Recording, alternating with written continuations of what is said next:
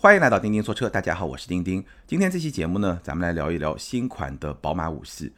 也就是刚刚在北京车展发布的中期改款的宝马五系。那上一期节目聊途锐的开头呢，我也提到，在丽江试驾完途锐之后呢，紧接着我就飞到了深圳试驾了新款的宝马五系。所以这期节目呢，咱们可以来好好的聊一聊这款车。那这一代的宝马五系呢，我自己印象非常的深刻。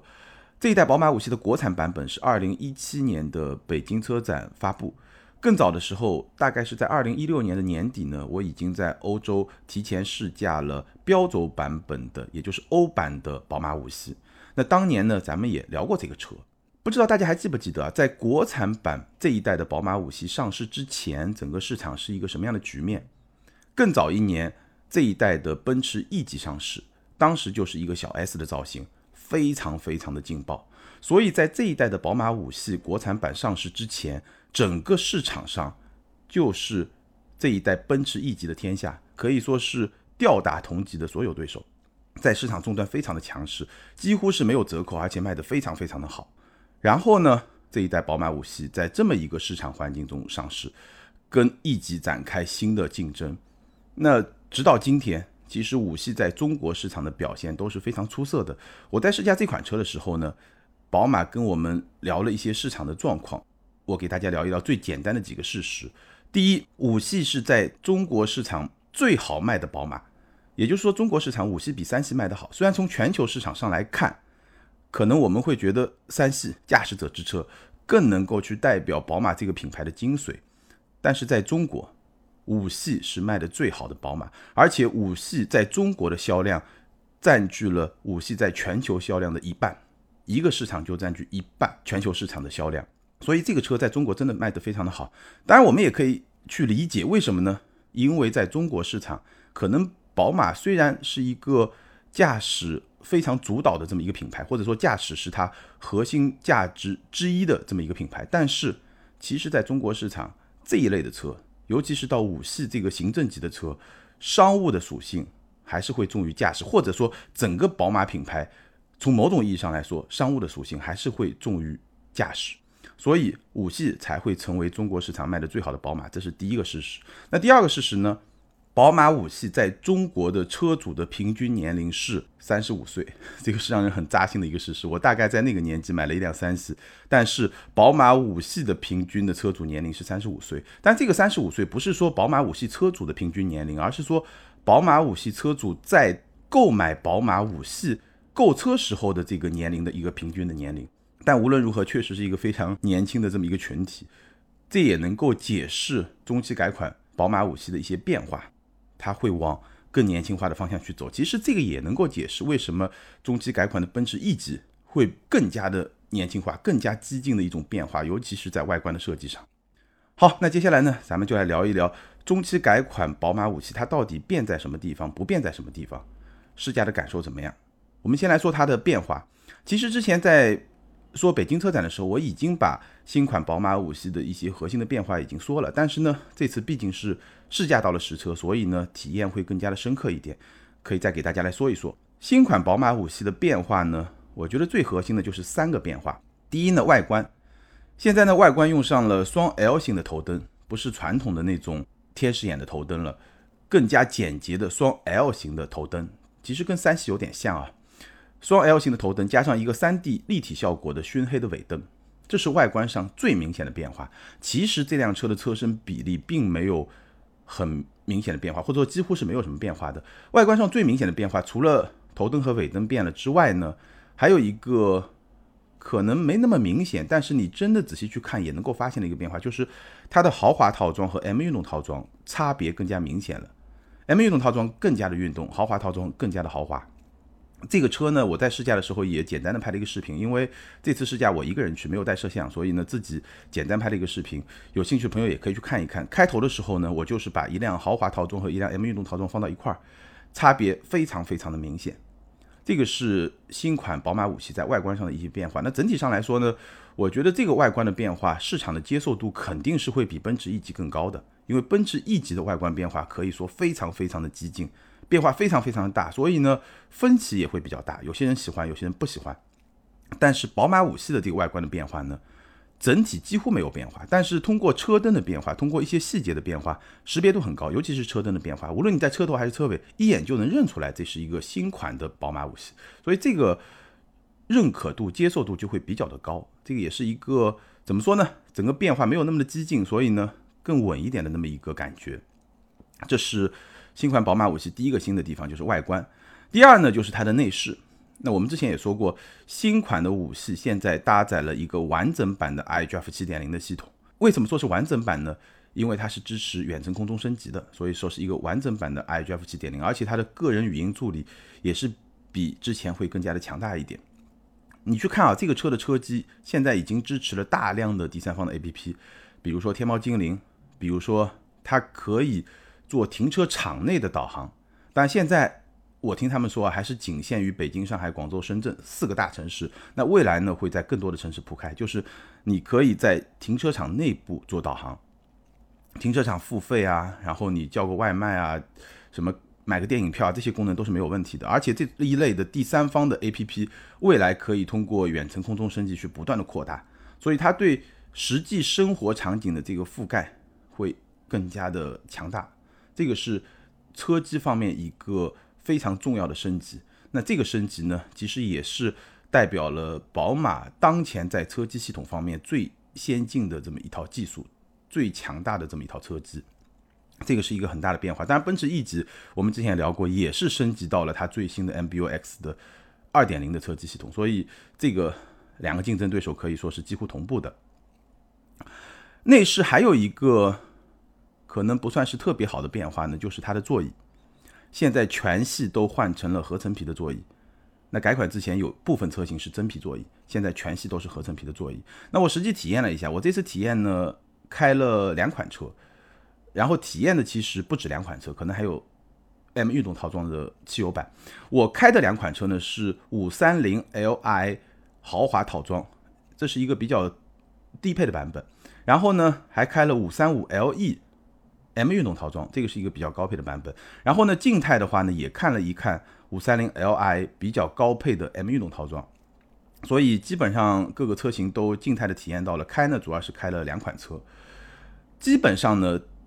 低配的车型就五三零 Li 低配的车型，它这个座椅我觉得质感比较一般。但是呢，高配的车型 M 运动套装。高配的车型，包括豪华套装也有高配的车型。高配车型那套座椅，整个的质感还是相当给力的。包括座椅各个方向的调节，它这个功能非常丰富。低配的那个座椅其实有点奇怪啊，它的主驾的那个座椅的头枕，它只能前后调节，不能上下调节。所以，反正对我来说不是特别的好用。但是高配的那个就非常舒服，各种方向都可以调节，而且整个座椅的质感还是相当相当不错的。不过呢，我觉得从营造座椅的视觉豪华感，就是你看上去的这种豪华感来说，我觉得奔驰确实还是会比宝马做的更好一点。其实奔驰 E 级对吧，很早就是全系合成皮，但是呢，它那个质感，包括 GLE 也是这样，它那个质感确实能做的看上去的豪华感会更好一点。但宝马这个座椅呢，乘坐的舒适性是完全没有问题的，大概是这么一个状态吧。然后第三个变化呢，就是。升级了 L 二级别的自动驾驶，那这个 L 二级别的自动驾驶呢，功能应该是比较全的。它有自适应的巡航，它有车道居中保持，那这个就是很基本的 L 二级别的自动驾驶。然后它还有两个比较特别的功能，第一呢，打转向灯能够自动变道；第二呢，车速低于六十公里每小时的时候呢，双手可以比较长时间的离开方向盘。当然，这个功能呢，这次。没有体验到，为什么没有体验到呢？因为我试驾的五三零 Li 是没有选装这套 L 二级别的自动驾驶，然后五三零 LE 呢，虽然说选装了这套系统，但是因为第二天主要是开山路，所以呢也没有去体验到这套系统。有机会如果能体验到完整的这套系统的完整的这些功能，那咱们找机会再来说。那整体上来说呢，新款的宝马五系，其实你一听就明白了。最大变化，首先外观是能够看得出来的，然后两个变化基本上都是科技配置，对吧？包括车机，包括自动驾驶，大概就是在这两个层面上，外观、科技配置这两个层面上去做了一个很明显的升级，整个产品力的提升还是非常明显的。那还有一些不变的地方呢，当然很多了，对吧？除了变化的都是不变的。但是呢，我觉得重点这次试驾下来，我觉得还是有两个点可以重点跟大家再来说一说。第一呢，就是这辆车的舒适性，宝马五系国产版毫无疑问是同级最舒适的一款车，没有之一。至少在 BBA 中是最舒适的一款车，没有之一。它的底盘。就是现在五系的底盘、叉五的底盘，包括三系的底盘，都有一种共同的特质，非常的柔软，但是呢又是有韧性的，非常舒服的一个底盘。所以，我们经常说开宝马坐奔驰。我记得我之前聊宝马奔驰的时候，已经反驳过这个观点。开宝马坐奔驰这句话出来的背景，我觉得可能是开三系做 S 级，就是最早国人对宝马的认知由三系来定义。国人对奔驰认知由 S 级来定义，所以说开宝马坐奔驰，其实翻译一下更准确的说法是开三系坐 S 级。这句话在五系这个级别的产品里面完全完全是不适用的。这个我在之前节目里面也聊过，那我可以再重申一下。我觉得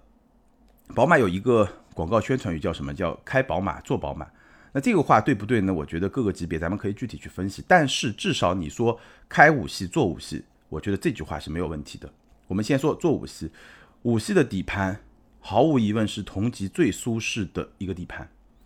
包括奥迪的 A6L，包括奔驰的 E 级，其实底盘都会比五系的底盘要稍微硬朗那么一点点。所以这个乘坐舒适性，五系我觉得是同级最好的。除了说底盘之外呢，它后排座椅的舒适性也非常的好，整个后排座椅很厚实，然后呢也是稍微偏软一点点，但是呢支撑性也还不错的这么一个设计，头枕。有一个比较软的那种头枕，所以靠在上面呢也挺舒服的，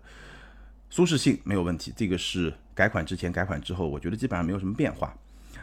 还有一个点呢，就是这辆车它的静音表现确实相当的不错。我们跑高速跑到一百二左右，这个车速明显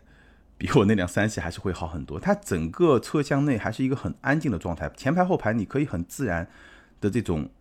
完全不用抬高声音这种交流。很舒服，所以整个车厢内的静音是表现相当不错的。这个是舒适性的方面，基本上没有什么变化。还有一个点可以跟大家分享的就是驾驶感受。五系这个车呢，我之前也开过，但这一次呢，其实试驾的环境还是比较丰富的。除了说城市的道路、高速公路，我们还跑了一段山路，这个我在视频里面也都拍了。那我试驾了两款车，第一天呢，傍晚天黑的时候呢，开的是五三零的 Li，也就是汽油版本的。一个车，那第二天一早呢，开的是五三五的 LE。那我们先说五三零的 Li，五三零的 Li 呢，动力系统二点零 T 高功率版本的发动机，二百五十二马力加上一个八 AT 的变速箱，这个大家已经非常非常熟悉了。百公里加速六秒九，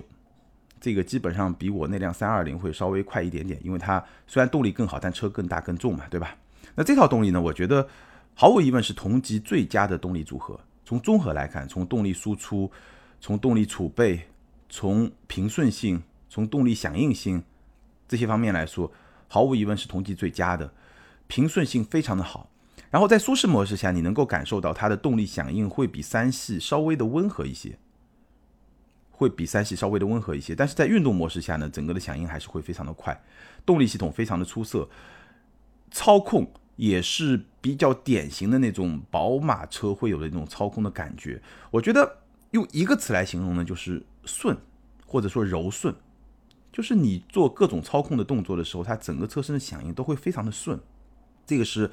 几乎所有的宝马车都会有的那么一种操控的感觉，就是顺。但是呢，五系和三系和七系和叉五和叉三和四系都是不一样的。我觉得其中有一个比较好的指标，就大家如果去试宝马的车，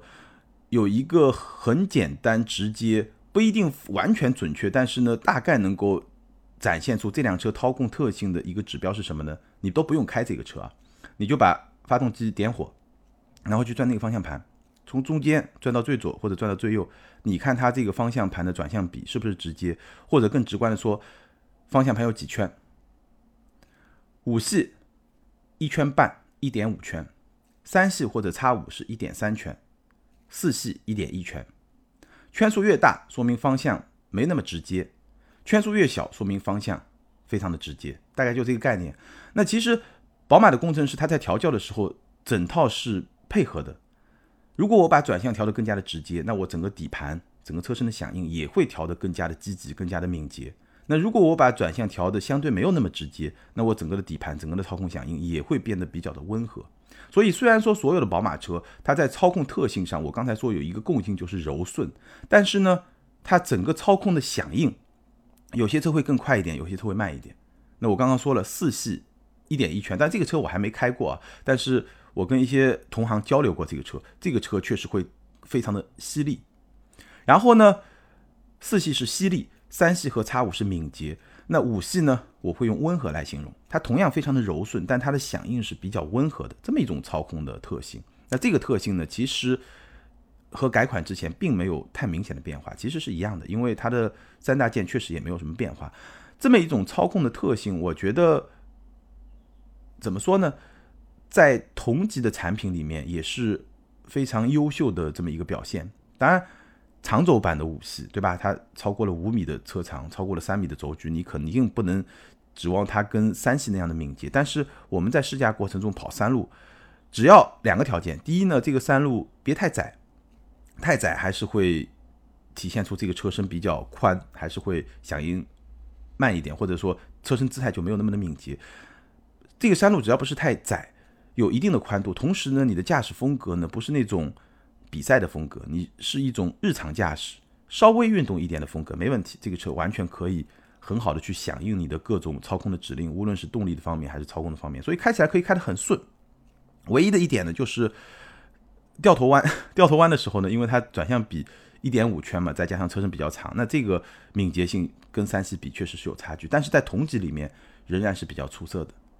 这个大概是它的这么一种驾驶感受。好，那我们说完了变化和不变的部分呢，最后我觉得有必要单独说一说呢，就是插混的版本，因为插混的版本此前我没有长时间的开过，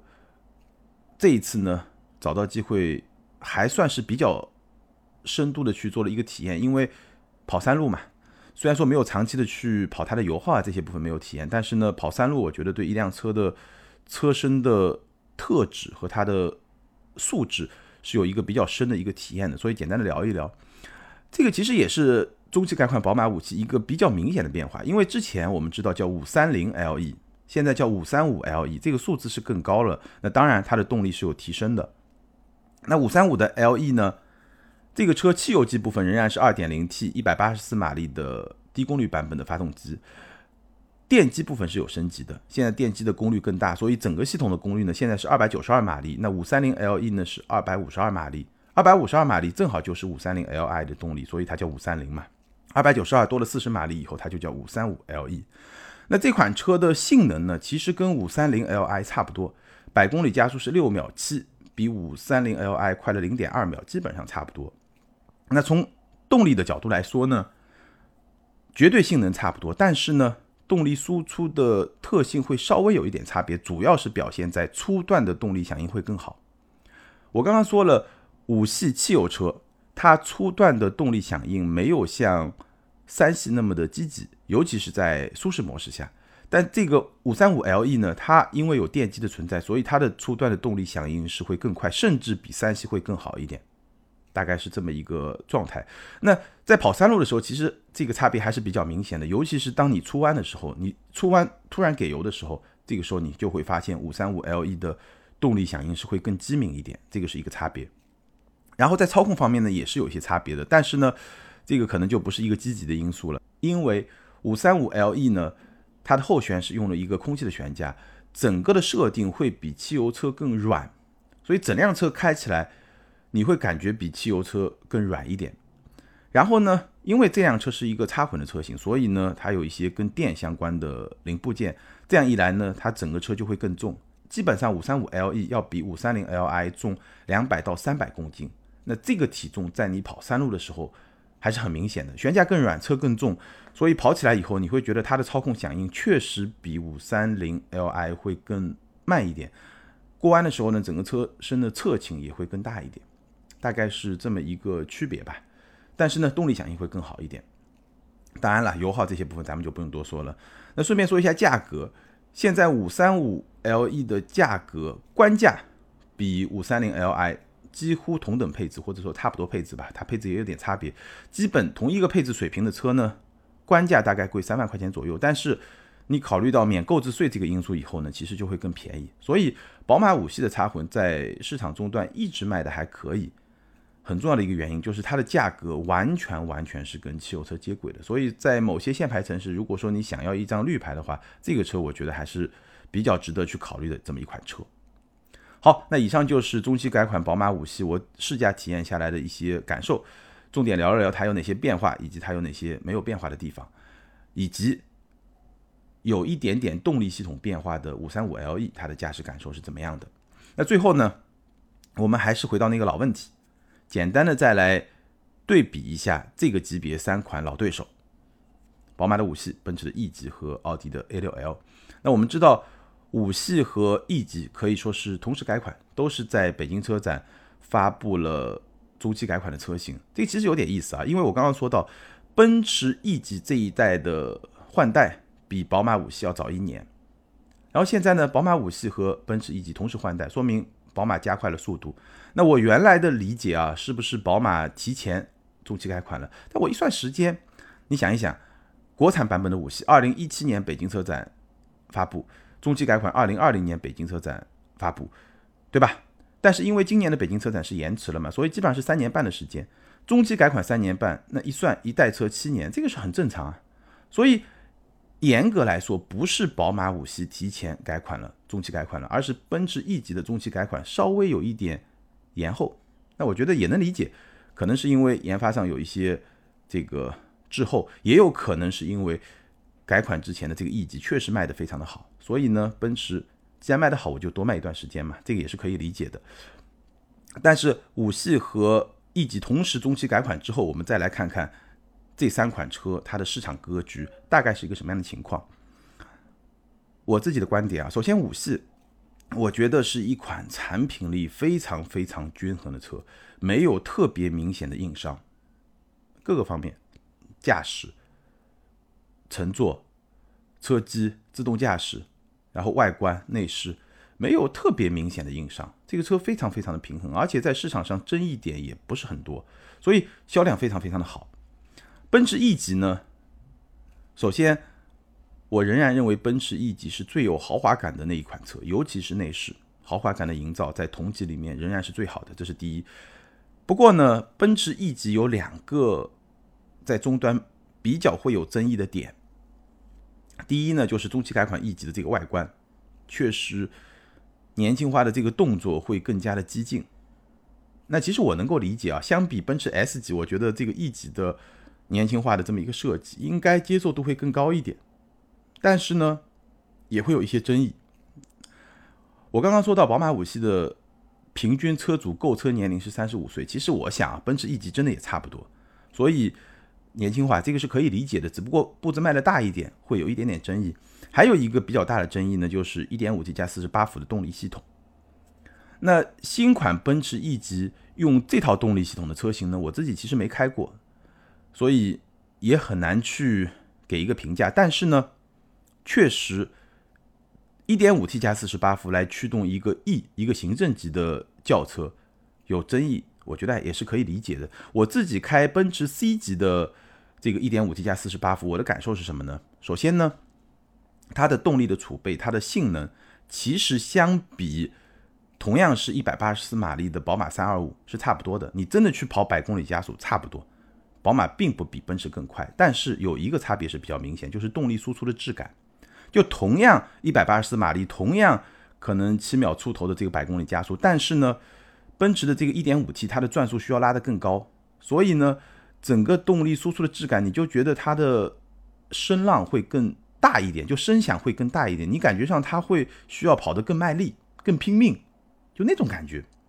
就没有像二点零 T 哪怕是低功率版本的发动机那么的从容。这个是有一点点差异，但绝对性能是没有问题。那当然了，在 E 级上，这个动力肯定会更差一点，对吧？同样的动力的储备，驱动 C 和驱动 E，这个 E 的动力的表现肯定会更差一点。我具体没有开过，但无论如何，这套动力系统确实也是会有一点点的争议。不过呢，明年可能奔驰会把这套 1.5T 加48伏换成一个 2.0T，非常有可能，所以这个就比较有意思了。然后奥迪的 A6L 呢，在三款车中，现在终端折扣是最大的，所以也是最有性价比的一款车。其实 A6L 这款车，我觉得整体的产品力也是比较均衡的。它跟五系会不太一样，它整个底盘调教会稍微的硬朗那么一点点，然后也是很扎实的一个底盘，操控的感受，我觉得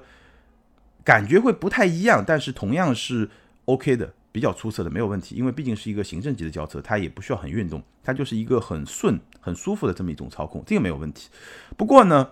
这一代的 A6L 产品力，尤其是在五系和 E 级完成中期改款之后，你确实会觉得 A6L 的产品力稍微会弱那么一点点。主要在什么地方呢？主要就在曾经奥迪引以为傲的两个字上——科技。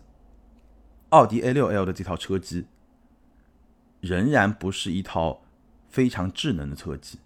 奥迪 A6L 的自动驾驶、辅助驾驶的表现，相比奔驰和宝马仍然是有一些差距的。那我说过，这一代就中期改款的奔驰 E 的